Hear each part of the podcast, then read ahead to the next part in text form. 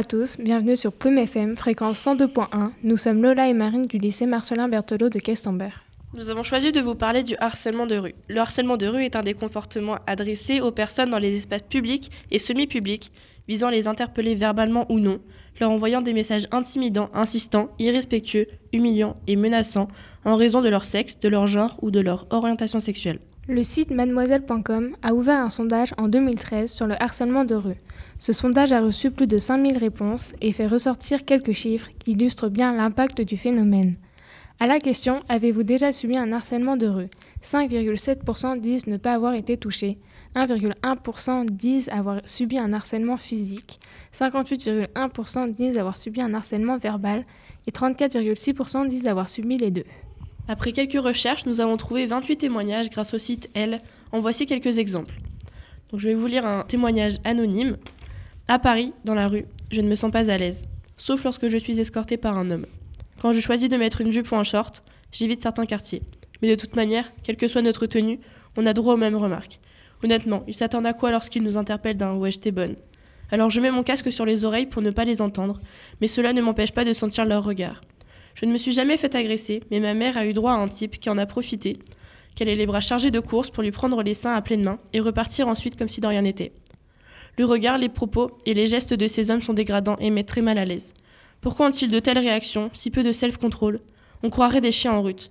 Ils nous mettent sûrement dans le même sac que toutes ces femmes objets qu'ils voient dans des films porno qu'ils regardent à longueur de journée. Ça fait peur. Dans beaucoup d'autres villes en Europe, ce n'est pas du tout comme ça. À Londres par exemple, les femmes peuvent se balader dans la rue en mini-short sans se prendre de réflexion.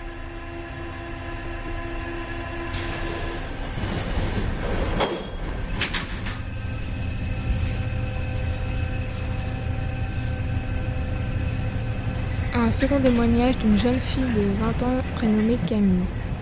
Dans le métro, un homme a touché mes seins avant de quitter la rame et de disparaître dans la foule. Une autre fois, toujours dans le métro, un homme, assis à côté de moi, a profité des secousses du train pour également me caresser la poitrine. Au début, j'ai cru qu'il ne le faisait pas exprès, mais ses attouchements sont devenus plus insistants et j'ai réalisé que c'était intentionnel.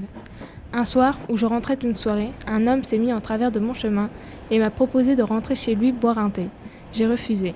Il a insisté, m'a saisi les bras avec force et a réitéré sa demande. J'ai demandé à ce qu'il me lâche. Il ne l'a fait que lorsque j'ai hurlé pour alerter les quelques personnes qui se trouvaient dans la rue à cette heure-là. Il m'a alors traité de salope et de pute. Il ne semblait absolument pas ivre. Quant aux remarques sexistes et aux insultes, je crois qu'il ne se passe pas une journée sans que je ne reçoive un ou plusieurs de ces compliments désagréables. Je ne m'habille pourtant pas de manière provocante, toujours en jean ou en pantalon, ayant remarqué que le nombre de ces observations désobligeantes doublait ou triplait dès lors que j'osais mettre une jupe ou une robe. J'adorais en porter et je continue d'en acheter, mais dès lors que vient le moment d'en enfiler une pour sortir, je l'abandonne pour un jean plutôt large. Cela fait maintenant des années que je n'en ai plus porté. Nous avons également recueilli un témoignage de l'une de nos proches.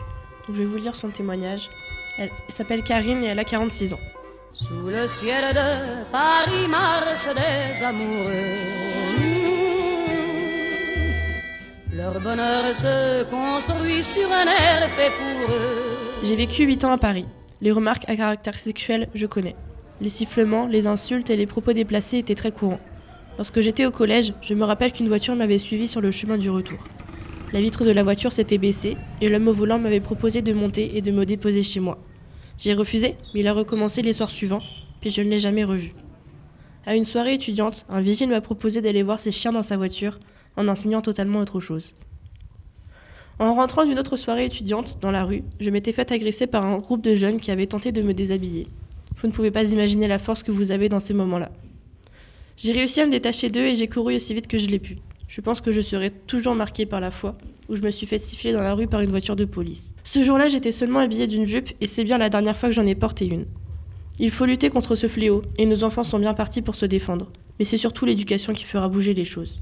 Lors de nos recherches, nous avons découvert que Marlène Chapia, qui est la secrétaire d'État à l'égalité, présidente et fondatrice du réseau Maman Travail qui lutte pour l'égalité hommes et femmes, a, le 29 septembre 2018 sur la radio France Inter, dévoilé le montant de l'amende pour outrage sexiste, l'une des mesures du projet de loi contre les violences sexistes et sexuelles.